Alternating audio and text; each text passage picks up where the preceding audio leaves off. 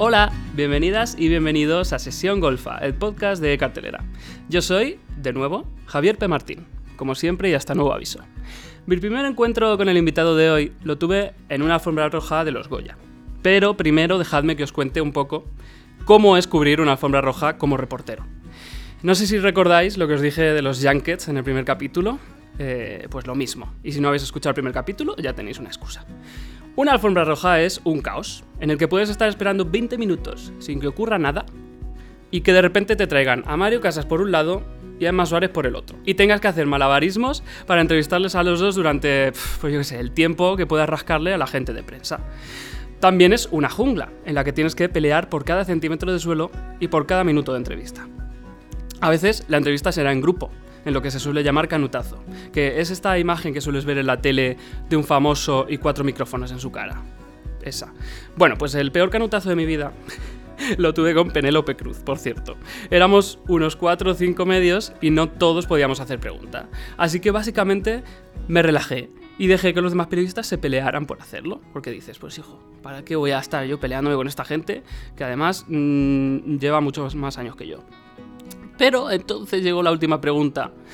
Y no sé por qué Penélope, juro que no lo sé, Penélope paró a los demás y dijo, no, quiero que haga pregunta él. Y sí, efectivamente me estaba señalando a mí. Dios mío, yo, señalado por Penélope Cruz, no tenía pregunta. Y dejadme que os diga, no soy el tipo de persona al que se le da bien improvisar.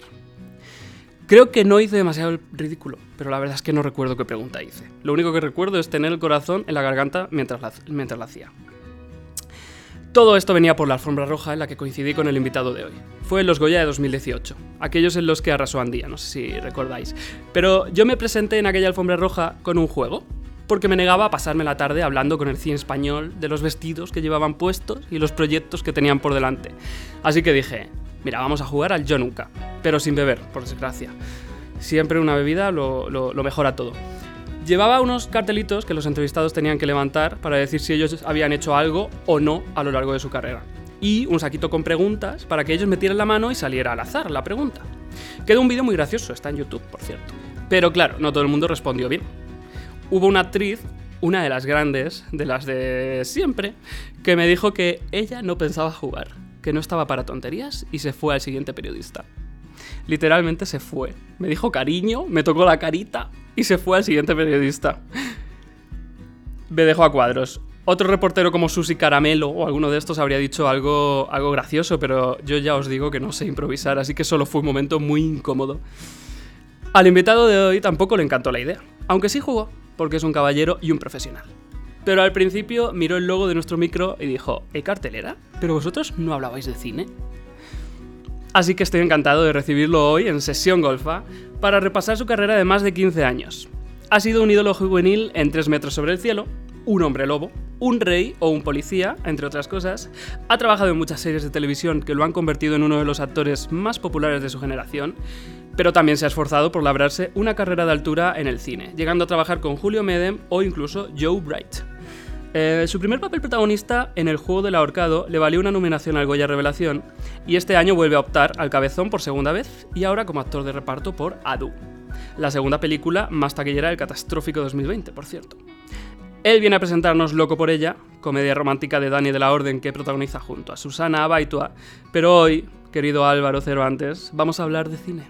Vete preparando, ya verás. Empieza Sesión Golfa.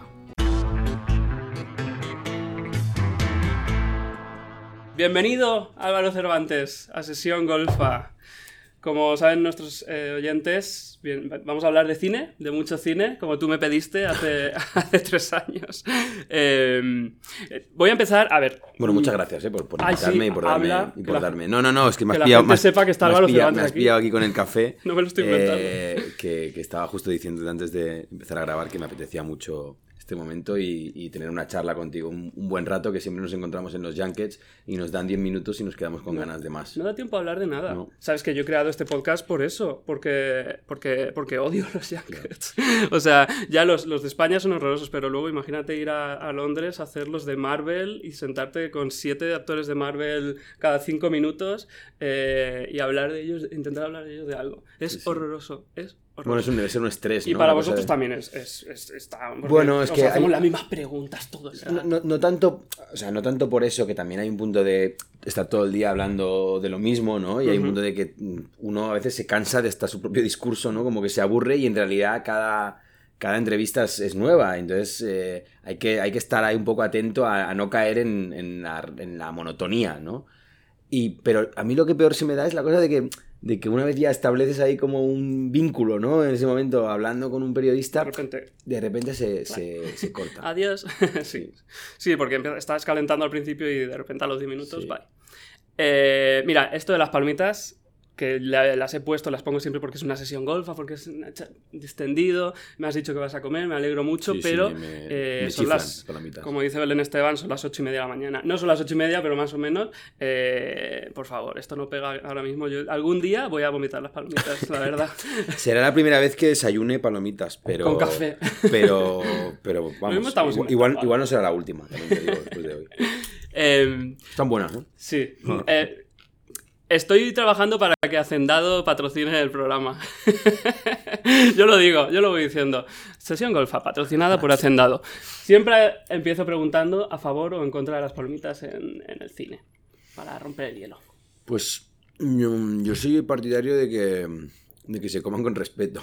En el sentido de con respeto al otro y que no. A mí realmente, a nivel de tradición desde niño, pues he comido palomitas en el cine. Hay en según qué películas, en según- directamente en según qué cines, donde no venden palomitas, entonces pues ya está.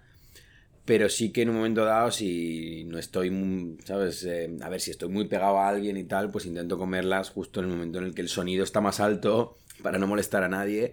Pero si te digo la verdad, me las termino antes de que empiece la película. Ya, con los entonces, trailers. Entonces me parece que también es un, no es un mal plan. Entrar con palomitas y cuando empieza la película terminártelas y así no molestas a nadie. Esto de intentar no molestar a nadie, yo, yo, yo tengo una manía muy gorda por eh, esperar a que, a que haya como mucho ruido, porque es. me oigo a mí mismo y digo, Dios mío, la gente me está oyendo Totalmente. A masticar". mí me da mucho, me da mucho apuro eso de, de sentir ahí como el, el crujido de la palomita en 5.1 y digo, no, prefiero que, que se disimule ahí con, con alguna explosión o con algún diálogo muy alto. Eh, vamos a hacer rewind al 12 de septiembre de 1989. Ese es, es- es el día que naciste, Sí, según 12 de Wikipedia. Te juro que no solo mira Wikipedia. Eh, en Barcelona. Hijo de un comerciante de informática y una florista. Dice. ¿Cómo, cómo, fue, ¿Cómo fue tu infancia? ¿En qué- por, por qué te dio por acabar siendo actor? Pues mm, la verdad que es una pregunta que en mi familia a veces también nos hacemos, ¿no? ¿De dónde viene eso? Yo creo que... Porque tanto yo como mi hermana nos dedicamos a esto. Tengo una hermana tres años más pequeña, se llama Ángela. Ángela Cervantes, sí. que está empezando, ha salido Sí. en Vida Perfecta. Sí, sí, lo, sí. te- lo tengo. Sí, sí, sí, sí. Eh, y, y bueno, yo creo que es que mis padres nos llevaban de, de niños a, a, eh, Cerca de casa había un centro cívico donde cada fin de semana, sobre todo los domingos, hacían espectáculos, ¿no? Entonces, eh, mundo marionetas, magia, clown. Y a mí me chiflaba, o sea, a mí todo lo que tuviera que ver con el espectáculo me volvía loco. Entonces, por un lado, tenía una cierta timidez, o era bastante reservado, pero en ese sentido cuando pedían un voluntario era como que, o sea, ya estaba ahí en el escenario, ¿sabes? O sea, antes de que casi tal ya no, no- no, les daba casi opción a que pudieran elegir, ¿no? Entonces había algo ahí con el, con el mundo del show que me alucinaba y luego ya pues lo conecté con el cine en el sentido de que me chiflaban películas con, con los cómicos de ese momento y que siguen siendo referentes, ¿no? Como Jim Carrey, Robin Williams, o sea, hay algo ahí de, de que por ahí también como que empecé a imaginar un poquito más allá de lo que era el escenario y, y, y un juego fue derivando en que luego se convirtió en una profesión. ¿Y, qué era lo que te llamaba el escenario? ¿Que te viera la gente del público o, que, o lo que hacías tú, lo que, te lo que sentías tú? Bueno, yo creo que hay, hay una parte de, por un lado, de expresión, ¿no? Que sí que yo, yo desde niño hay algo que me ha gustado mucho dibujar, eh, em, eh, la música también, o sea, como que, que- tocaba la guitarra, piano, mm, el bailar también, o sea, había un punto que todo lo malo que era jugando a fútbol eh, lo, lo tenía, lo, tenía, lo tenía en cuanto a interés por otras facetas que,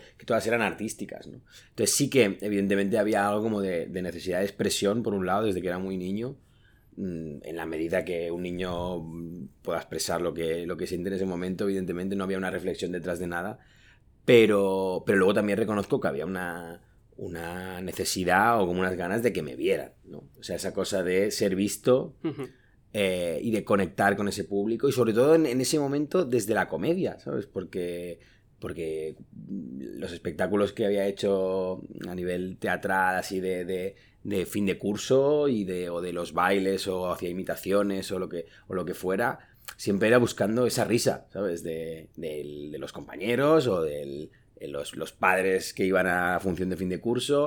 O sea, ha- había algo siempre desde la comedia que, que fue un poco lo que de- desde niño decía que quería ser, ¿no? Decía que quería ser el payaso. Y luego carnaval era la fecha señalada de- del año para mí. O sea, era mm, más potente que los reyes. O sea, era el día de disfrazarse y ser otro y jugar. Pero luego, porque vienes a presentar una comedia romántica, eh, Loco por ella, pero incluso en esa comedia romántica tu registro tampoco es súper cómico y tú no has sido muy clown en tu carrera, ¿no? No, la verdad que no, la verdad que no. O sea, que, que- que es algo que, que echo de menos y, y ha ido en algún momento asomando, pero desde una cosa muy, muy de refilón, ¿no? En, Tres metros sobre el cielo, el personaje del pollo sí tenía algo como más clownesco, ¿no? Como el escudero. en- Entonces había algo, pues, de personaje más característico, sobre todo. Eh, luego en citas, eh, pues sí que como tuve ahí como un como una- un acercamiento a la, comedia romántica, con, un capítulo que en, el que compartía trama con Karma Elías. Ujú. Pero después, poco más. eh, entonces ahora este año, este año sí que con Loco por ella y, y con Malnacidos, Malnacidos. y luego Donde caben dos. Sí que es como que está pasando, algo que quería que pasara. Y, y- y de verdad que Loco por ella es la película que de alguna manera sentía que quería que, que- que llegara, ¿no? O sea, el, el tipo de personaje, el- el- la aventura que vive, eh, y al lado de, de Susana, que es una máquina y... Espera, espera. Sí, sí, sí, espera, sí. espera, que ya te estás poniendo a promocionar. Em, ¿Estudiaste bachillerato artístico?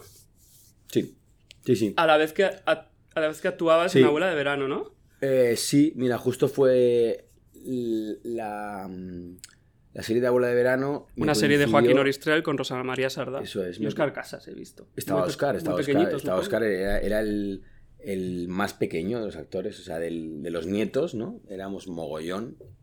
Yo estaba, yo era el mayor de, de todos. Luego seguía de- detrás de mí de edad Adriana Torrevejano y ya pues hasta llegar a, a Oscar, que era, que era una pasada. O sea, eh, o sea, era, era brutal, o sea, era, era muy especial ese, ese crío y bueno, mira ahora, o sea, es una, ¿Y, y una máquina. ¿Cómo recuerdas ese, ese primer rodaje? Pues muy familiar, muy, muy bonito, nos cuidaba muy bien. O sea, no, no había una sensación de estar trabajando. Yo creo que mm, los niños en los rodajes tienen que tener esa sensación de... Y yo ya era, o sea, no adolescente, ¿no? Pero aún así, con 15 años eres un crío. Y entonces coincidió de que... A mí me coincidió que era, estaba en cuarto de eso. Y me coincidió tres meses de curso, pero luego tres meses de, De vacaciones de verano. Entonces, pues fue bastante progresivo. Y bueno, igual fueron más, no sé. eh, la cosa es que igual me coincidió un mes. Recuerdo que me pilló como el final de mm, el final de un curso y el inicio de otro, por eso de bachillerato. Y justo empezaba bachillerato artístico, y entonces creo que me pillaba ahí justo. No sé, no, recuerdo muy bien, pero sí que era entre, entre cuarto de eso y, y- primero de bachillerato. Y fue muy bonito. Y es que el equipo de los creadores eran. Pues eran. Ellos tenían hijos también. Y.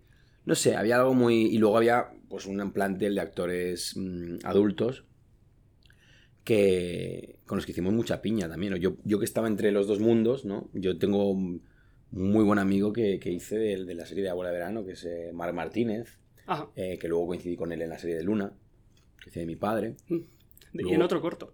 Sí, no te corto también, que estás, estás puesto, ¿eh? Y, Ya. y luego Maite Jauregui, muy buena amiga también, desde, des- después de la bola de verano, que, que era, era la trama romántica con, con ella. Gorka La Saosa también estaba en esa serie, lo conocí ahí. ¿Y qué tal la Sarda? La pf, es que era una fuera de serie, en el sentido, una cabeza privilegiada, una inteligencia muy aguda, muy aguda. Y, mm, y yo la verdad que los pocos momentos que pude vivir como más de intimidad, más de, mm, de estar relajados al margen del trabajo, ¿no? La recuerdo con muchísimo cariño y no sé, como yo recuerdo una vez una, una, comida que, que, hicimos en casa de un miembro del equipo, creo que era el director de fotografía, nos invitó a comer a, un grupo, había un grupo de actores adultos, gente del equipo, y a mí me invitaron, no sé, yo tenía 15 en ese momento, cumplí 16 durante la serie. Y me invitaron a esa comida y tal, y estuve, y recuerdo a, Rosa súper divertida, haciendo trucos de magia, o sea, como... Mm, una tipa muy genial, realmente era una tipa, o sea, que, que era quien era porque esa personalidad y esa capacidad de trabajo era brutal. Y luego me está viniendo a la cabeza ahora una escena también que fue muy bonita, una escena que la abuela como que como que le reconocía al nieto mayor, ¿no? Algo, ¿no? Había algo ahí como que le daba mucho valor. me acuerdo que me daba la mano. No sé, eso no, recuerdo ni que estuviera en, en, la, en, el, guion escrito, ¿no?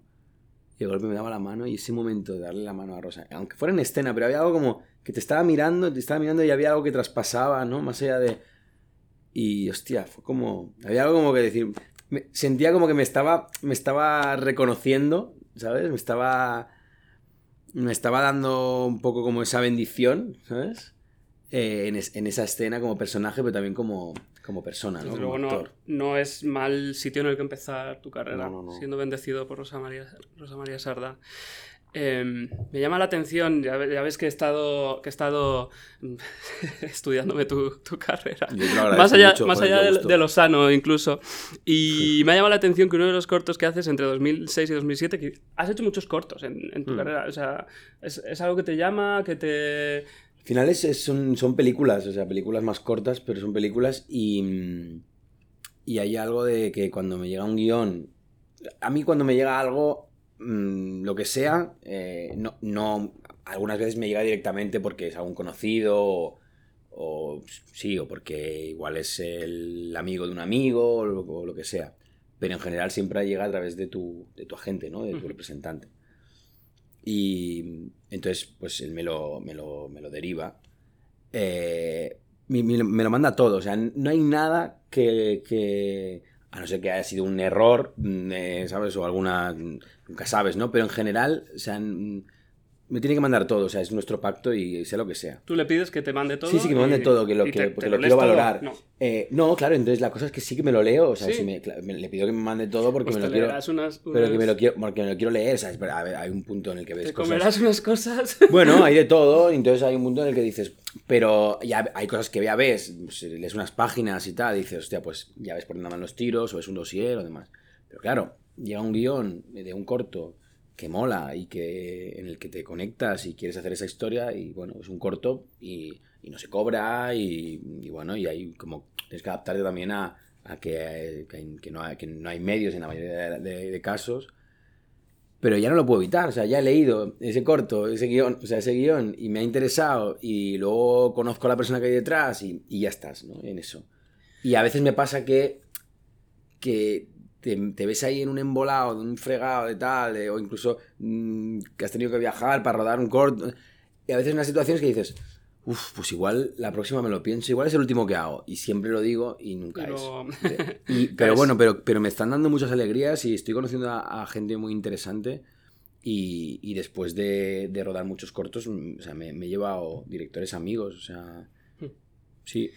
Pues eh, traía lo de los cortos porque mm, eh, entre 2006 y 2007 hiciste un par de cortos y ya aparece un nombre, hay varios nombres que se repiten a lo largo de tu carrera. Y esto va a ser súper de nicho, pero mira, en Sesión Golfa no voy a tener miedo nunca al nicho, pero trabajaste con Nao Albet y Marcel Borrás, que me encanta Mamón, me, flipa Mamón, eh, Ricardo Gómez ahí. Em, y con Marcel has trabajado en muchas veces. Sí, muchas, muchas. ¿Os, une algo?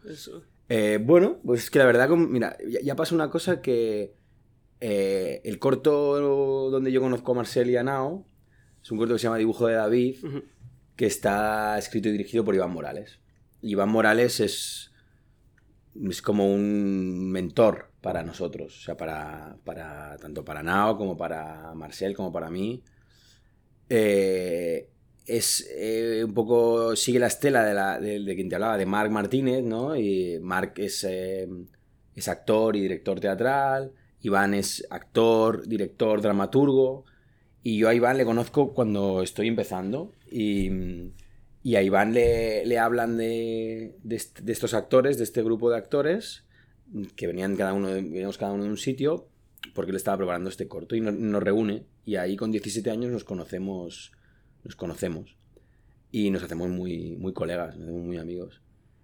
Y pasó una cosa, que es que antes incluso del corto, eh, y ahí tenía, yo tenía 16, sí, teníamos 16 años, yo hice una prueba para una obra de teatro eh, de Roger Barnat, una obra en el marco del Teatro Lliura, que luego se iba, se iba de gira y se estrenaba en Portugal y tal. Uh -huh. Y en esa obra es donde se conocieron eh, Nao y Marcel. Y, y a mí me, me, me, me, cogieron también para la obra, pero me coincidió con Abuela de Verano. O sea que, que me encanta a veces ver cómo la vida, o sea, en ese momento nos hubiera unido esa obra, pero no pudo ser y más adelante en el corto nos encontramos. ¿no? Y entonces a partir de ahí, pues sobre todo con, con Marcel hemos coincidido en, en, otros cortos, pero al final pues también, ¿no? Pues, eh, pues por referencias, oye, pues no, pues tal, pues o él me recomienda a mí o yo le recomiendo a él. Y luego, en, y luego hasta el punto de, de que en la serie de Carlos Rey Emperador me llama un día Marcel y me dice, oye, que me han, que me han llamado, que me quieren para hacer Felipe II, que voy a tener que hacer de tu hijo. Que no sé cómo te voy a poder llamar papá. Y digo, ya, ya, ya, es una movida. Entonces ya llegamos a, a, a jugar... ellos son de tu edad. Sí, sí, sí, tenemos... Eh, Nao es un, año, es un año más pequeño y, y Marcel sí es de mi generación. Y claro, yo he visto todo lo que han hecho. Solo una función, eh, una, una obra que hicieron en el Giura hace mil no la pude ver porque me pilló trabajando fuera y tal, pero soy fan absoluto, o sea, es que... Y, y, la, y, la, y la, sensación de, de, que a quien más admiras en el escenario, o sea, en el, en el panorama teatral, sean tus amigos, amigos, o sea, hay una cosa de orgullo de decir, hostia, es que... Pero de verdad que, que, que, cuando estrenan una función, yo igual me la veo tres o cuatro veces, porque es como que me, me alucina. Y de hecho, ahora estoy deseando eh, ver la de Atraco, Paliza y Muerte. Tengo entrada ya que ahora, bueno, bueno con, con el tema del de, de, momento que estamos viviendo y tal, pues hay unas funciones que no se han podido hacer y demás, pero esta yo la vi en Barcelona, en el Teatro Nacional, y me alucinó. Entonces, entiendo, enti te entiendo muy bien en cuanto a, a, lo que me dices de Mamón, porque... Y luego ya ver a Ricardo, que también se ha convertido en un gran amigo, una persona muy especial para mí. ¿Desde 1898 o antes? antes? Desde esa película. Vale. Respóndeme solo sí o no. Hmm. ¿Crees en el destino? Yo me enrollo también, has visto que me enrollo, ¿eh? sí, por eso te lo he dicho. ¿Crees en el destino? El destino... Que te veo venir, ¿sí o no? Espera, espera, espera. Hay que matizarlo. Eh... Va, te diría que, que, que, creo más que sí que que no. O sea, me has dicho lo, lo de... matizar, pero... Creo que, que, que, bueno, que en a un ver, momento me dado lo vas se, a puede, poder se puede, que se puede crear un poco. Me lo vas a poder matizar ahora, porque me has dicho lo de Marcel y lo, lo que pensaste con, con, con, no poder conocerlos en esa obra, pero sí más adelante. Y tengo aquí una cita tuya, no sé de, no sé de cuándo es, no sé de qué entrevista es. Eh, entramos ya en el juego del ahorcado, tu primera película, con la que fuiste nominado al Goya como actor revelación. Eh, y dices, cuando me enteré de que se haría el juego del ahorcado, mucho antes del casting, busqué en internet fui invocando y acercando la posibilidad. Desde que leía la novela hasta los, hasta los Goya pasaron tres años. Esto lo dijiste tú con, no sé si dos, 18 años o 19 okay. o 20. Y tengo un amigo que dice que los actores sois todos unos magufos. y no sé si... Estaba, estaba, hablando de física cuántica sin, sin saberlo. Sí. Um, pues mira, pues, pues era un... Era un puto loco obsesivo ya desde pequeño.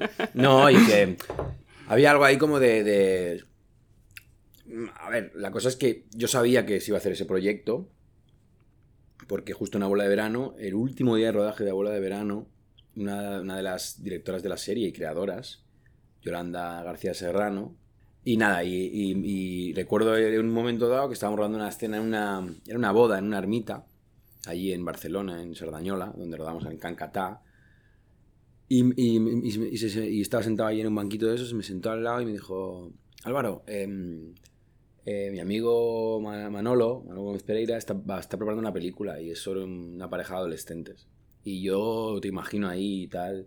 Te lo dejo caer para que lo sepas. Mm. Y tampoco me dio mucha más información. Me dijo que um, el director de casting era Luisa Narciso. Uh -huh. Y entonces ya ahí eh, metí en Google Luis Narciso, Gómez Pereira, tal, pa, pa, pa, pa, pa. Me pareció que era una novela que se iba a adaptar, me compré la novela, y entonces hubo algo de dije, no, no, esto es que, que esto es lo que quiero hacer. Porque era una historia muy... muy rab- de, un, de un adolescente como muy rabioso, ¿no? Y seguramente sería porque yo era bastante bueno en mi vida, entonces había un punto que necesitaba como atravesar esos límites desde ahí, ¿no? Y, y nada, y a partir de ahí, pu, pu, pu, y, y llegó la, la oportunidad de hacer la prueba. Y porque no, no pensaban, luego propio Gómez Pereira o Luis lo han dicho, dicen, se imaginaban a un, a un chaval moreno, como un Antonio Banderas en pequeño, ¿no? Y, y de golpe, pues yo aparecí por ahí, apostaron de, oye, mírate, mírate este chaval, que no sé qué tal. Y, y claro, cuando tuve una reunión como para que me conocieran, antes incluso de la prueba, de decir, bueno, vamos a conocerlo porque si no, habían otros proyectos que estaban asomando por ahí, entonces es como, pues, igual tengo que decir que, que sea otras cosas y tal, pero yo estaba como muy empecinado y tuve una reunión con, con Manolo, Gómez Pereira y con Ana Amigo, que era la productora. Y claro, de golpe, me había leído ya dos veces la novela, entonces era como... O sea, había algo como... Conocías el que entonces, a- entonces ahí, ahí yo creo que hay un punto que dijeron, bueno, vamos a hacer una prueba, ¿sabes? Vamos a hacer una prueba, porque el, el chaval está aquí flipado con esto. Y, y entonces ya luego, pues a partir sali- salió. Pero sí que había algo como de, de querer mucho, ¿sabes? Eh, eh, Hiciste los primeros papeles en el cine, eran un poco macarra, ¿no? Un- que están alejados de ti. Porque Pollo Bueno. y este, Sí, yo era macarra, macarra Macarra. relajado, mal buenín. macarra buenín. Y, y el otro. Y este pues, era un maltratador, también. No, sí, sí, tor- torturado totalmente él y un maltratador, evidentemente. Sí. Eh, con Clara Lago, que, con la que también has repetido más al- alguna otra vez. Eh, ella llevaba ya cuatro películas y, y un montón de series. Bueno, ella, ella- ella era, Em, para mí en ese momento, ella era, con lo joven que era, era una estrella. claro. Te- ¿Cómo fue vuestra relación? ¿Te enseñó ella cosas o...? Mm, pues la verdad es que mm, me enseñó en el sentido de que. mm, de que. Ponte de que, sabía de mu- que sabía mucho, ¿sabes? No, no, de que sabía que tenía mucho oficio, entonces verla trabajar y verla como, como estaba en un set y la, la- o sea, de manera, me enseñó sin enseñarme, ¿no? Quiero decir, sin, sin la voluntad de enseñar nada, pero de, de- de- de ir a muerte cada, en cada escena, ¿no? Y, y el propio casting ya fue muy especial, o sea, en el casting ya se, crea, se creó como una magia y una atmósfera que, que, es- que está en la película. Eh, y viendo esa película por primera vez hace unos días y revis- revisitando algunas películas de los 90, estas, estas más bien del 2008. Eh, pero bueno, el cine espa- español aún era bastante guarro. ¿Guarro en qué sentido? Eh, bueno, de sexo y desnudos. Que es algo que ahora se ha dejado un poco atrás, pero vosotros tuvisteis ahí un- una experiencia fuerte, ¿no? O sea, tu mm, primera película... No recuerdo tampoco muy explícito. O sea, es verdad que, que sí que había sexo, pero es que la novela. La vi hace unos días, si te digo. Sí, sí, pero es que había algo también. O sea, que en ese sentido creo que. que. Que había que contarlo. O sea, que había que. Ah, sí, sí, no lo digo porque sea gratuito. Digo que tú como actor, ¿cómo, Ah, sí, cómo lo sí. viviste? Hombre, yo lo viví como que. como con una cierta impresión, ¿no? Sí, Al principio. Al principio es como, hostia. ¿Cuántos años tenías ahí? Yo ahí tenía, pues. Creo que tenía ahí 17 rondando la película. 17 o 18 cumplí. O sea, estaba un poco ahí en esa. De repente verte, porque es que siempre...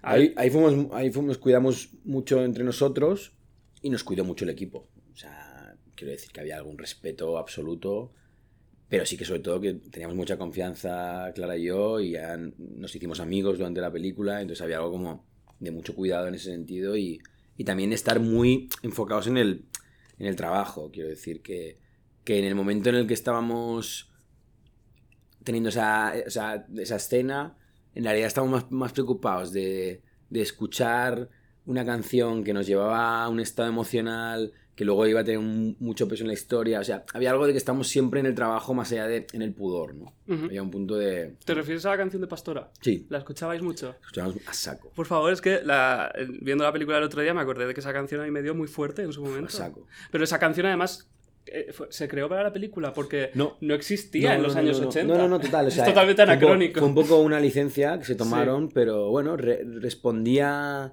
de alguna manera no sé, a una sensación, ¿sabes? De, sobre todo del personaje de, de- de ella, ¿no? Y es una canción que, que nos, nos enseñaron a- ya en, en la lectura de guion. La recuerdo como que nos dijeron, esta canción va a ser bastante leitmotiv de la película, o sea, va a tener un, un peso importante en la película. Y, y a partir de ahí estábamos todo el rato con los cascos, escuchándola juntos, escuchándola por separado. O sea, como que nos llevaba a un estado emocional. Yo hace tiempo que no la escucho, pero... me- o sea, es, de, es como casi como darle un botón, ¿sabes? Sí, sí, es como sí. me meto en los cascos, me pongo a escuchar esta canción y algo brota, ¿sabes? Hay algo registrado en el cuerpo que... Claro, tú lo tendrás asociado a aquel rodaje. Llegamos a 2010 con Tres metros sobre el cielo, película que he de confesar que vi por primera vez este- esta semana. Así, ¿eh? Porque a mí me pilló, yo tengo la misma edad que tú, y yo creo que cuando... Cuando... ¿Es del 89? Sí, sí. Cuando llegamos, cuando llegó esa película, yo estaba en la universidad, supongo, y estaba como, ¿sabes? En la universidad es, es- bueno, tú has estudiado comunicación Ah. audiovisual. ¿La terminaste? Es una de las No la terminé, no la terminé. No has terminado. Eh, a Y ya- y ya ¿en- no en qué planteas, curso- ya en no te- ¿En qué curso estabas? Yo ahí te... O sea, a ver, ¿qué curso estabas? Pues en 2010 yo estaba ya en tercero. Creo. Eh, y Ya. estaba en ese momento en el que pasas de, de ciertos productos en plan yo estoy por encima de eso. Que luego sales de la universidad y te haces mayor y ya, ya se te quita. o sea, si por ejemplo élite. Yo élite en, en la universidad habría pasado de ello, sin embargo, llegado un momento a los 30 años, Sí, no, élite entras. y ya estás un "Pues poco... mira". Estás... Esa, ya, ya no eres un adolescente, ¿no? Pues sí, he visto tres metros sobre el cielo y es- es- es- entiendo el, el fenómeno. Eh, eh, pa- Para ti fue un- ¿Tú viviste el fenómeno? Porque me imagino, o sea, Mario Casas y María Valverde, eh, Bueno, claro. vamos, no podrían ni, ni salir a la calle sin que le dijeran Nache Hombre. y Babi. Pero, ¿y tú? Yo... Me he dado cuenta que Pollo fue- ha sido un poco también... Sí, ha sido más el personaje. O sea, yo siento que eh, el fenómeno ha sido más en torno al personaje, a esa historia, o sea, a, la- a lo trágico de, de ese final, ¿no? Del personaje. Mm. Y en el sentido de que la vez que, que lo viví más de cerca, o sea, de darme cuenta de la dimensión de la, de la movida, de la dimensión del éxito de la película, estuve una vez en Nueva York, fui tres meses a estudiar inglés y tal, y a vivir la experiencia de, pues eso, la experiencia de vivir en Nueva York, ¿no? Como después de tantos años viéndolo en el cine. Que es como estar en una película. Total. Yo he estado dos días, solo fui por trabajo y es estar en una película. Lo tienes tan asociada, ¿no? Tantas historias. Bueno, pues estuve allí y, mm, y estaba esperando a un, a un colega, eh, allí en la Quinta Avenida tal. En, ju- justo habíamos quedado frente al Apple Store este, que es como, bueno, como un templo ahí, ¿no? Ya como que la gente va casi a peregrinar ahí, como si fuera un, un monumento. Y, mm, y entonces, claro, hay mucho tránsito de gente, mucha gente y tal. Y, mm, y hubo un grupo de, de unas chicas españolas que, que, me, que me ubicaron y, ah, sé qué, tal, una foto. bla. Y dije, guay, guay, claro, claro, una foto. Hice la foto, inmediatamente se acercaron eh, unos chicos, eh, como, como de, de aspecto asiático, y, y me dicen, una foto tal, y digo, y yo le dije, a ver, o habéis visto que tal, digo, "Esta- estas chicas son españolas por una cosa de una, una película y tal, pero como rollo de, no, no, no, no, os- no os apuntéis aquí al carro de que si no sabes, si no es imposible que me... Y me dicen, no, no, no, eh, somos de Kazajistán y, y, y la película ahí es un boom y es nuestra película favorita. Y dije, hostia. Y ahí dije, joder, no, claro, claro, pues una ¿Esto en foto, por supuesto. Sí. Y te llamaban No. Chicken. No, no, pero no, no, no, no, sé si ni, ni nombraron No al sé, no se personaje. acordarían, ¿no? nombraron al personaje. No, no, pero es que la movida fue que en ese rato, pero literal, ¿eh? No, no, no estoy exagerando. Las chicas españolas, los de Kazajistán, es que luego vinieron unos chicos de Perú y unas chicas rusas. Y fue como, pum, pum, pum, y de golpe era como, ah, nosotros somos de Rusia, nosotros somos de Perú. Y fue como, wow, o sea, realmente era- ahí vi el, el éxito de la película internacionalmente. En 10 en, en 10 minutos lo, lo viví. Es que, es que creo recordar que Mario Casas en Rusia era también Bueno, muy es que fuerte. en Rusia la película lo, lo- o sea, lo, lo reventó, se arrasó. Y la primera parte se vio mm, a través de descargas ilegales y tal. Pero claro, la segunda parte los distribuidores dijeron, Ya no, se no, pudo monetizar. no, o sea, los distribuidores dijeron, vamos a tener, tengo ganas de ti en salas y... En Rusia es muy buen fenómeno, en Latinoamérica también.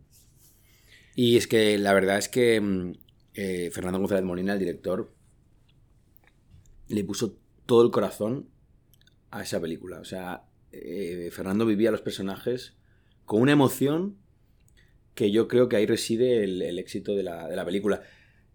Eh, evidentemente, pues Mario, o sea, está brillante, está disfrutando muchísimo ese personaje, el guion es de Ramón Salazar, o sea, que de golpe empiezas a analizar todas las piezas de la película y es que es... Todo es excelente. es, es redonda.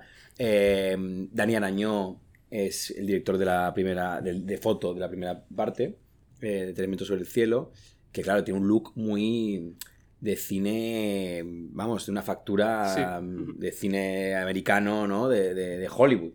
Y, y luego en la segunda parte está Xavi Jiménez. Quiere decir que al final eran todo como primeras espadas, ¿no? De, de la Y- producción. Viendo la película, pensando en ese, en, en ese rodaje en el que estabais tantos, mm, tanta gente joven, eh, ¿cómo era? ¿Era una fiesta? ¿En tres metros? Sí, era una Muy fiesta. divertido, muy divertido. Brutal, muy divertido. Yo, o sea, yo me he reído, me lo he pasado tan bien o sea, en ese rodaje, tan bien, tan bien. O sea, de verdad que era muy divertido. O sea, hay mucho amor, ¿sabes? O sea, era como. No sé, estábamos muy contentos. Mira, ahora me están viniendo imágenes Cuenta, yendo a rodar. Luis Fernández poniendo, poniendo ahí en ese momento un tema de Vetusta Morla que era como que era como el, que, que era un canto a la vida, ¿sabes? Y ahí cantando todos yendo a, yendo a rodar.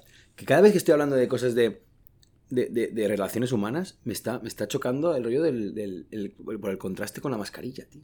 Y con, y con, y con el. O sea, que a- hablando de todo esto, recordando, cuando te decía lo de no, me vinieron a preguntar no sé qué, claro, pensaba, digo, hostia, pero ¿cómo me reconocieron eh, con mascarilla? Digo, no, no, que no lleva mascarilla. Bueno, en fin, una, Nos un está- apunte, un apunte. Nos está cambiando el cerebro un Sí, poco. sí. sí. Y nada, y recuerdo ese momento, ¿no? Con, con- con Luis Fernández ahí, o sea, cantando en ese coche, yendo a rodar. eh. Y, y bueno, y con Marina, claro, Marina, y yo ahí conocí, la conocí un poquito antes, pero Marina ahí nos empezamos a hacer amigos. Es uno de los nombres que, que se repiten en tu carrera. Sí, Luego- bueno, y María también, muy amiga. Y, y con Mario, que es que, claro, con Mario.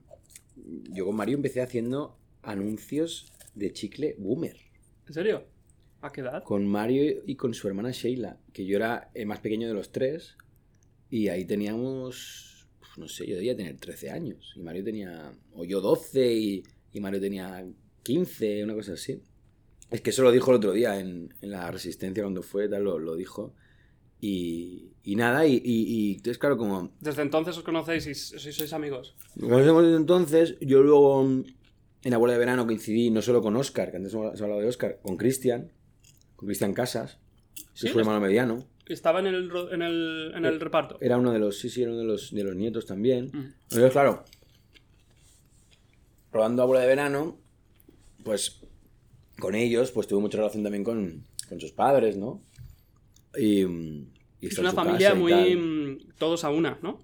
Bueno, es una familia que, que se cuidan mogollón y que, que se apoyan mucho y Hmm. son muy familiares, ¿no? Y, y entonces yo he vivido un poco ese, esa- ese, ese- ese cariño, ¿no? También de, de- de la familia. Y, y recuerdo en ese momento cuando, cuando yo estaba haciendo la bola de verano que, que me, me contaban cómo le estaba yendo a Mario. Justo en ese momento Mario se había ido a, a Madrid. Estaba haciendo la serie de Obsesión. Entonces, bueno, pasó el tiempo y me, y me llamaron para el casting de, de Tres metros sobre el cielo. Y entonces hablé con Mario, hostia, Mario, voy a hacer el casting este. Porque Mario estaba confirmado ya. Y, fue también un puntazo porque yo, yo vivía en Barcelona, no Madrid, me había ido a hacer en su momento algún casting y tal, cuando el juego del arcado y eso. Y, recuerdo de que Mario me, me vino a buscar al- a la estación con, con su coche y fuimos a comer una pizza y después de la pizza fuimos a hacer el casting. Entonces dices, ya vas al casting de otra manera, ¿sabes? ¿Hicisteis las pr- la, prueba juntos? Porque Sí. a lo mejor vuestra buena relación in- influyó Sí, en sí, no, eso, no, pero hicimos la prueba juntos y, y como que la, en ese sentido, eh, eh, ir a hacer una prueba, pero donde mm, tu compi, ¿no? Que te va a dar la réplica, que es el, el protagonista y tal, te recoge y te lleva a comer y, ¿sabes? Hay algo de... Joder, yo recuerdo ese momento con, con mucho cariño, ¿sabes? De- y muy agradecido. Y luego ya, pues, hicimos la, la, la película y luego la segunda parte yo tengo muy poco, pero bueno, fue un poco un... Y tenemos ganas de ahora con lo de las nominaciones y tal, pues nos hemos llamado y, y lo recordamos, ¿no? Decimos, ¿te acuerdas cuando estábamos en, ahí en el rodaje este del- de, la- de lo- de los anuncios? Y, y había una foquista que decía, me voy a rodar una película. Recordamos una foquista que, que decía que se iba a rodar una película con, con eh, Paco Plaza, que era la película de Roma Santa. Bueno, como que esa- eso que está- eres pequeño y dices, entonces imaginar, decir, hostia, que esta gente hace cine, ¿sabes? Ojalá algún, ¿sabes? Como Y doy con la nominación y ¿te acuerdas, tío, cuando estábamos flipados ahí de que el, el equipo del, del, del- de, de los anuncios y tal, como se hacía cine luego? Es muy emocionante, la verdad. Em, sobre Mario Casas siempre hay una, una- una conversación. Cuando hablamos con él, le preguntamos mucho. Bueno, yo, yo le he preguntado, pero probablemente más de una vez. eh, sobre, sobre estos papeles que ha hecho en los últimos años, en los que ah, se ha hablado mucho del- de la construcción de personaje que ha hecho, del método que ha utilizado. Y le pregun- yo le pregunté si siente que tiene algo que, que demostrar.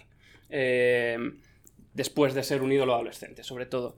Y quiero hacerte esa eh, pregunta a ti. O sea, si, si has elegido papeles pensando en este papel, eh, este papel, mm, con este papel tengo que demostrar lo buen actor que soy.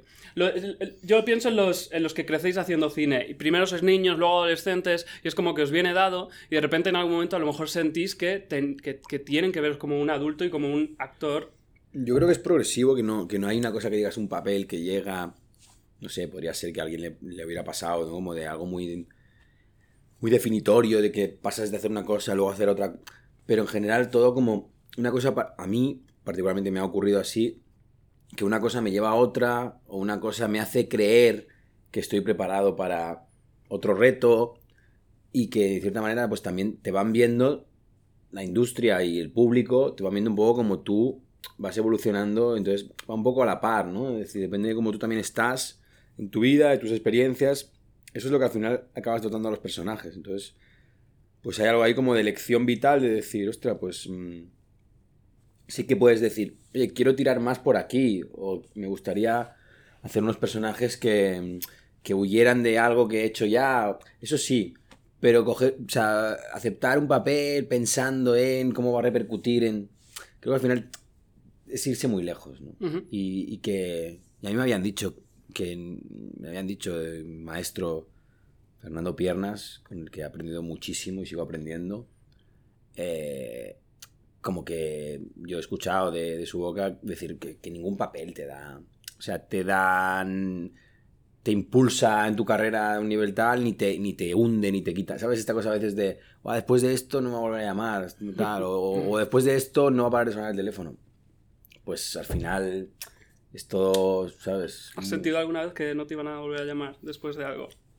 No, no, pero sí que a veces hay un poco de paranoia de si es el último trabajo y por lo que sea, o sea, el último trabajo que haces y por lo que sea no acabas de estar contento, no acabas de, con lo que has hecho, total. Pues sí que hay momentos de, de- que eh, años atrás, ¿sabes? Esos miedos de tal, de decir, igual es lo último, ¿sabes? Como... mm, pero... Pero al final también te das cuenta que es que no... Que nada es tan definitorio ni, ni nada es tan importante. Al final dices que no estamos operando a nadie a corazón, abierto, ¿sabes? O sea, es un personaje que a la gente le va a llegar más, menos, le va a interesar más, menos. Hay un director, hay una elección del director de esas tomas, de esa escena. También hay que quitarse un poco la responsabilidad, o sea, está la responsabilidad en uno de hacer bien el trabajo, de contar esa historia y de ponerle rigor para que eso eh, sume y, esté aportando y estés contando la historia que hay que contar. Pero que luego también hay que olvidarse que, que- que hay un director ahí. O sea, que yo a veces lo pienso y digo, oye, pues si el director o la directora le ha funcionado, me ha pedido esto, le gusta. O sea, Ya, pues ya está. pues ¿sabes? la Yo, yo, pieza- o sea, al final yo formo parte de ese engranaje. Esta es la película, la primera película que vi tuya. Y en aquel momento yo no sabía quién eras. En 2011, Hannah, de Joe Bright. Esa es la primera película que viste que yo aparecía, ¿no? Sí, sí, porque muy claro, no había visto Tres No, metros sobre claro, el cielo, claro, el juego del ahorcado lo he visto más adelante, eh, y Pretextos tampoco la he visto. Eh, ¿Cómo fue esa experiencia? Eh, supongo que solo, solo trabajaste con, con Sour... Sí. ¿Cómo se dice Sour? Sí. so, sí soy Sir sí. Sí, sinceramente es, complicado, ¿eh? Ya. eh, pues solo trabajaste con ella, ¿no? Mm. Bueno, trabajé con ella y trabajé con... Hostia, no me voy a acordar el nombre y me encanta. Em, ¿Mujer u hombre? no, mujer, la, la otra actriz que está, que Kate. hace de su amiga. Kate no, no, no, no. La, la- bueno, directamente. La protagonista de the Fucking World. Ah, tampoco me acuerdo. No recuerdo el nombre. Bueno, Bueno, pues, eh, pues estas dos mm, bestias pardas de interpretación que eran súper pequeñas entonces, pero vamos, o sea, era... mm, A mí por un lado me flipaba mm, la, no sé, la profesionalidad, o sea, el, el rigor, lo fino que, que, que, que hacía mm, Ronan. Pero luego la otra era. Era una, una, una la- lagartijilla, tío. guau, guau. Y bueno, y es una pedazo de actriz. Jessica también. Barden. Jessica Barden. Y... Y, pero bueno, sobre todo tuve con, con, con ella, con Sori Ronan. eh, yo le llamo Sauris, ¿sabes? No- no- no- Ya, me, es me que empiezo a es liar, me empiezo a liar a Es veces. con- difícil. y, y fue muy guay, la verdad, fue muy guay. Fue una experiencia, un, rodamos en Marruecos, en, en Essaouira, que aparte es un sitio que me encanta, o sea, fue como también, esto antes hablabas del destino, era una, era, es una ciudad que, a la que había ido bastante y de golpe acabo rodando ahí. Había ido de mochilero, había ido del plan más en un riad eh, en pareja, en un, con un colega, ir a hacer un curso de kitesurf de no sé qué, o sea, como diferentes modelos y acabé rodando con estos en un super hotelazo de, de lo que yo no sabía ni que existía ese hotel ahí. Me dieron un teléfono, un teléfono de estos mm, antiguos, un Nokia de estos, tal. Te llamaremos cuando te necesitemos. Y estaba ahí con, con otro compi, otro actor que, que en ese momento llevaba mi repre y tal, que luego está haciendo música y no, no, no actúa aún más. Y estábamos ahí esperando y nos llamaban un día, oye, que al final que ha habido niebla y que no tal. Oye, que vamos a rodar tal. Y empezaban a montar un traveling en un camping, no sé cuánto. No, al final nos ha hecho tarde la luz, no sé. O sea, como que tardé en rodar como tres días. Y ya cuando rodamos, pues muy bien. Y este hombre, Joe Wright, pff, un tipo con una calma y un, una pasión desde, el- desde lo tranqui, ¿sabes? De, el tío ponía música reggae, Ricky. ahí con su tecito. No pega con la- con la- No, no, pero... la pero- banda sonora del- No, no, pero eso en el rodaje, en el rodaje. Música reggae y tal. eh, bueno, primero ensayaba con las actrices. Solo él. Él... Sí, él, él, pasando texto. Pum, pum, pum, pum. Nadie del equipo estaba ahí. Todo el mundo era, estábamos en un camping. El, el- equipo se iba para dar, ese espacio a trabajar. Pon que estuvieron media hora. Yo estaba ahí porque estaba en la escena y tal. Estaba ahí de fondo. Media hora, pim, pim, ahí currando, pasando el texto. Luego, eh, se suman a la ecuación el dire de foto y el evento de dirección. Bueno, pues esto vamos a hacerlo así, esto era una- en una piscina. Vamos a hacerlo así, no sé cuánto, ta, ta, ta, ta, ta, ta. Y ahí, pum, altavoz, Ricky y la gente a currar. De tranquis, pipí, ta, ta, ta, ta. Como dos horas para montar y a rodar. Y pensaba, digo, "Uf, qué lujo, tío. O sea, qué lujo. Y eso lo hacen los medios, ¿sabes? Que, que, que luego está la misma pasión y está el intento de que sea todo cuidado y tal, pero si no hay tiempo, La o sea, si no hay tranquilidad dinero, no hay del tiempo, dinero y el tiempo. y, y luego desde lo positivo, ¿no? Siempre recuerdo la escena que tenía con ella, que básicamente, sobre todo, principalmente es esa escena de un beso y tal, no sé qué. Pues como de, great, another one. ¿Sabes? Era todo como desde el sí, ¿sabes? Desde el sí. Entonces me hicieron sentir súper a gusto. Eh, el, el jefe de especialistas es un tío que se llama Jeff Imada, que hizo todo la, ha hecho toda la acción de, de la, pues eso, de, de las pelis potentes de los 90, o sea, estuvo en el Club de la Lucha, luego hizo más tarde Bourne, y también, ¿no? Como rollo de, ¿sabes? Es como, aquí, tal, pum, o sea, todo como de un- desde una, el, el único momento donde lo pasé un poco mal, y no, no era culpa suya, de nadie del equipo, pero es que tenía que ir en moto y llevar a ella en moto. Ajá. Entonces, ¿qué pasa? Era una motillo que habían comprado a alguien, de, ¿sabes? De allí, de la zona, que habían conseguido una motillo hecha mierda. Y, y entonces, claro, de golpe fue verme como, vamos a hacer la prueba. Yo solo primero. Porque claro, estaba todo el equipo que yo llevaba a la protagonista. Entonces, a hacer la prueba solo. Bueno, venga, va. Ya había montado en moto en metros sobre el cielo, tal, no sé cuánto. En el juego del ahorcado también. Bueno, justo estaba, justo estaba rodando 3 metros, o sea, Mm. me, me- me escapé a rodar eso y, y volví. Entonces ya había practicado con la moto y tal, juego al ahorcado. Uh, venga, la moto va bien, venga, ok.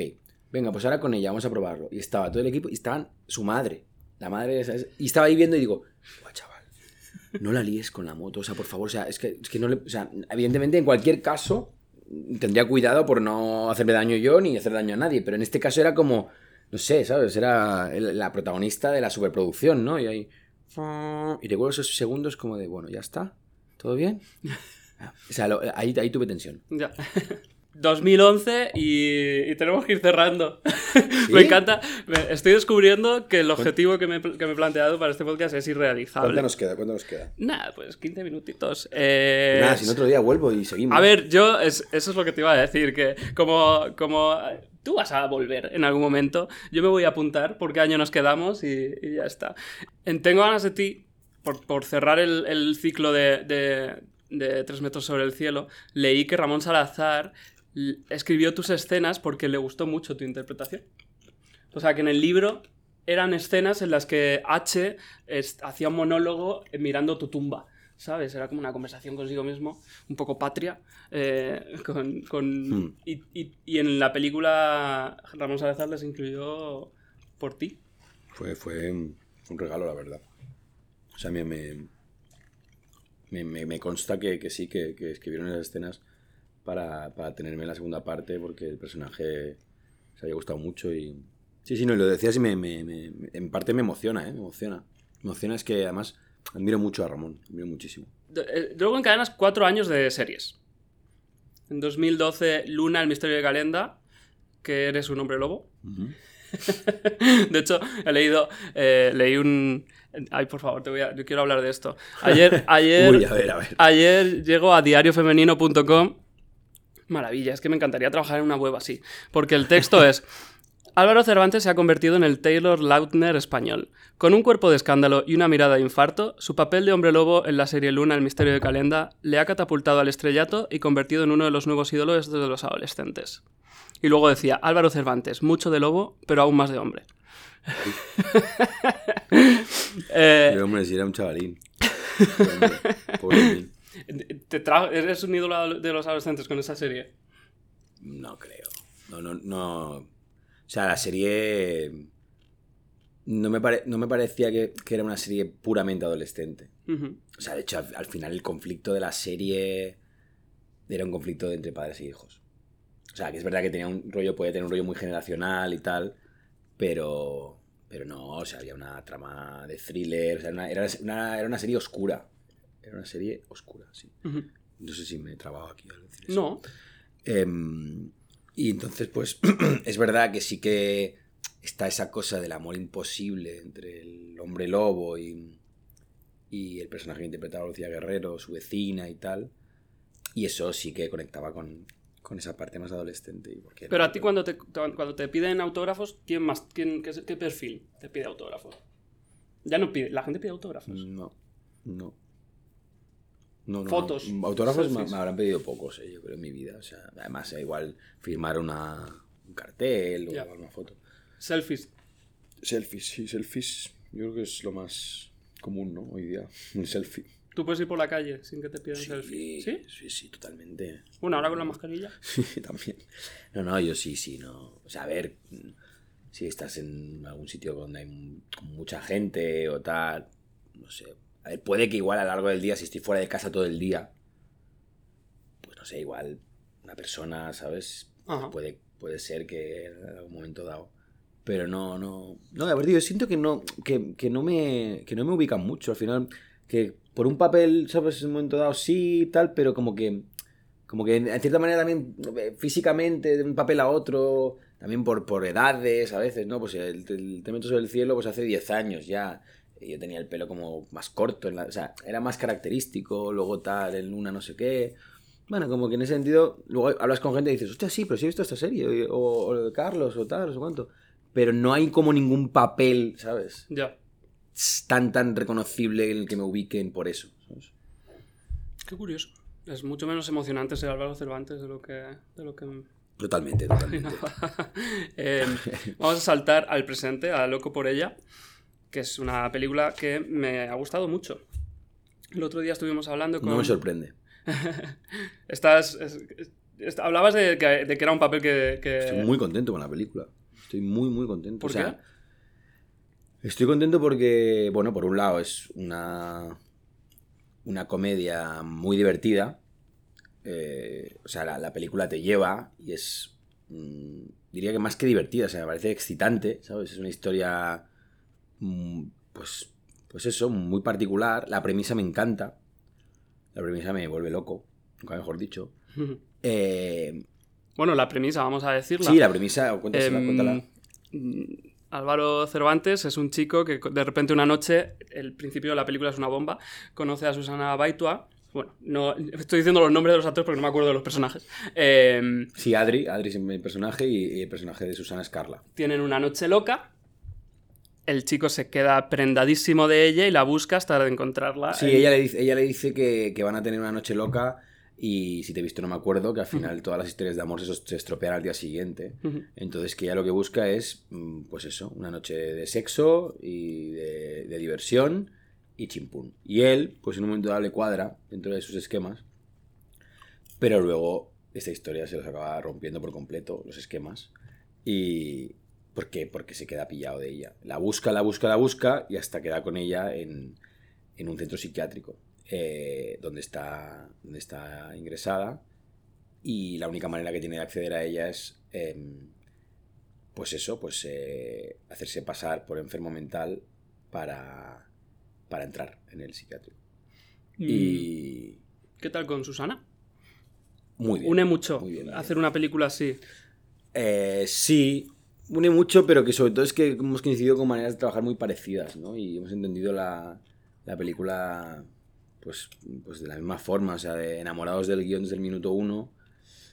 Y, y, como, y, volviendo a lo que te contaba, como muy contentos de que una película que es, eh, pues eso, que, que, que, que es una comedia y es una película luminosa, cuente algo que nos parece importante contar, que es mm, darle visibilidad a, la enfermedad mental y, y dejar el estigma atrás que, tiene. Entonces, que eso vaya a llegar a tanta gente a través de Netflix, a 190 países, eh, pues no es, verdad, no, no, porque, porque es un punto que, hay, o sea, que es... eh, que no, es, que no es moco de pavo. No, no, decir, que es verdad, final- es verdad. No, me hace es- gracia porque decís siempre, los actores siempre decís el 190 países. No sé si Netflix os ha No, ah, no, un no, dossier. no, no, no, no, no. No, no, yo lo- o sea, lo de 190 países, o sea, lo sé porque lo he escuchado mucho en, en- cuanto a, a los estrenos que tienen, pero que hay un punto de que, que, que vaya a llegar una historia así, ¿sabes? Y se vaya a contar esto y que aparte de entretener, que lo es y mucho entretenida, pues se pueda crear un poco de conciencia al respecto, se pueda entender sobre todo, o sea, se, puede, se pueda contar. O Susana además eh, ha hecho un trabajo mm, muy interesante de, de- de desgranar realmente la enfermedad mental, ¿no? Con, con un experto en la materia, ha leído mucho sobre el tema, entonces se ha preocupado mucho de ser realista para no caer en ningún cliché, para no dar ninguna información errónea, y entonces eso es algo que al final la gente va, va a recibir también, ¿no? Ese, ese conocimiento de la materia, aunque no está, no está concebida como un tratado sobre el tema, pero, pero al final, mm, ¿sabes? Está ahí. Y, y entonces por eso digo lo de que 190 países, mucha gente de muchas culturas diferentes eh, va a recibir esa película y nos parece bonito. O sea, es una película que, no sé, o sea, igual me pongo muy idealista, pero siempre decimos, ¿no? O, o- o yo a veces pienso y digo, hostia, me gustaría hacer cosas, ¿no? Que, que, que, que me- que- que tuvieran como la, no sé, como la posibilidad de, de transformar un poco este mundo a mejor, ¿sabes? De aportarle un poquito de luz y creo que esta película lo hace. A mí me gusta mucho el mensaje anti-Mr. Wonderful que tiene la película. Sí, esa es otra. Mi personaje empieza de una manera, ¿no? Muy Mr. Wonderful, mm, muy de dar consejos también a diestro y siniestro, sin realmente ver a quien tiene enfrente ni sin entenderlo. Y luego se encuentra con esta realidad que, que es mucho más compleja de lo que él cree y, y que le, y que le va a enseñar muchas cosas. Pues nada, tenemos que parar porque me van a, me van a matar. Pues me faltan palomitas, se ¿eh? acaba por nuestro tiempo, madre mía. No, pues de verdad, que Em, un gustazo, un gustazo. se me ha hecho corto. Ha hecho ya, corto. de- a mí también. eh, Y, me- de verdad celebro, celebro tu, este formato y este programa que de verdad que... yo que me lo estoy pasando se- genial. Que se agradece poder tener tiempo para desarrollar y para, ¿no? y para compartir y, y gracias por pues, documentarte así, y, joder, me, me- Y por las palomitas. por las palomitas y por el café y todo. Bueno, eh, seguro que nos que vuelves a sesión golfa en algún momento. Madre mía, falta, ha faltado hablar de Adu y todo. Mucha suerte en, en esos Goya. A ver qué tal. Y, y nada, pues muchísimas gracias por, por venir. Y que vaya muy bien el estreno de Loco por ella y que la vea mucha gente en sus casas. Pues sí, me alegro mucho, sobre todo me alegro mucho de- para empezar que te haya gustado a ti. Pues nada, Gracias gracias. por todo. Hasta luego. Salud a todos, a todas. Una vez, solamente una vez, ya lo ves. Y no fueron mis pies, que fueron mis manos las que se enredaron una vez, solamente una vez. Por más que lo pienso, siempre noto el peso. Volvería a caer, volvería a saber que aunque tú me pierdas yo, siempre me encuentro contigo. Cuando vienes vas, cuando vas no estás y yo vivo engancha a los pasos que das. Correr, solamente una vez me mandaron los pies. ¿Dónde vas? Tan solo y tan tarde que no te acuerdas de nadie. Cuando vas cerrado solito por la calle.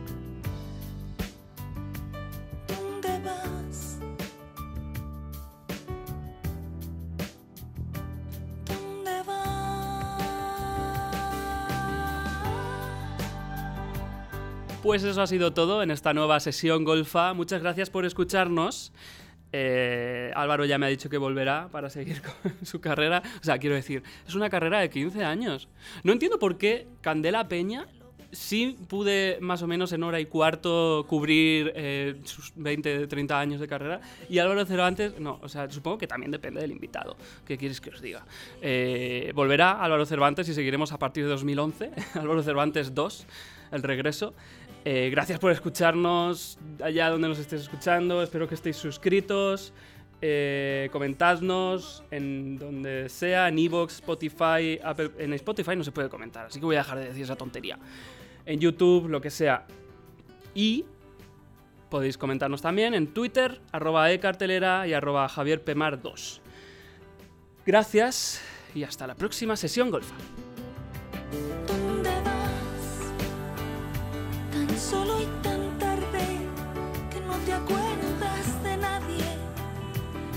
Cuando vas cerrado solito por la calle. ¿Dónde vas?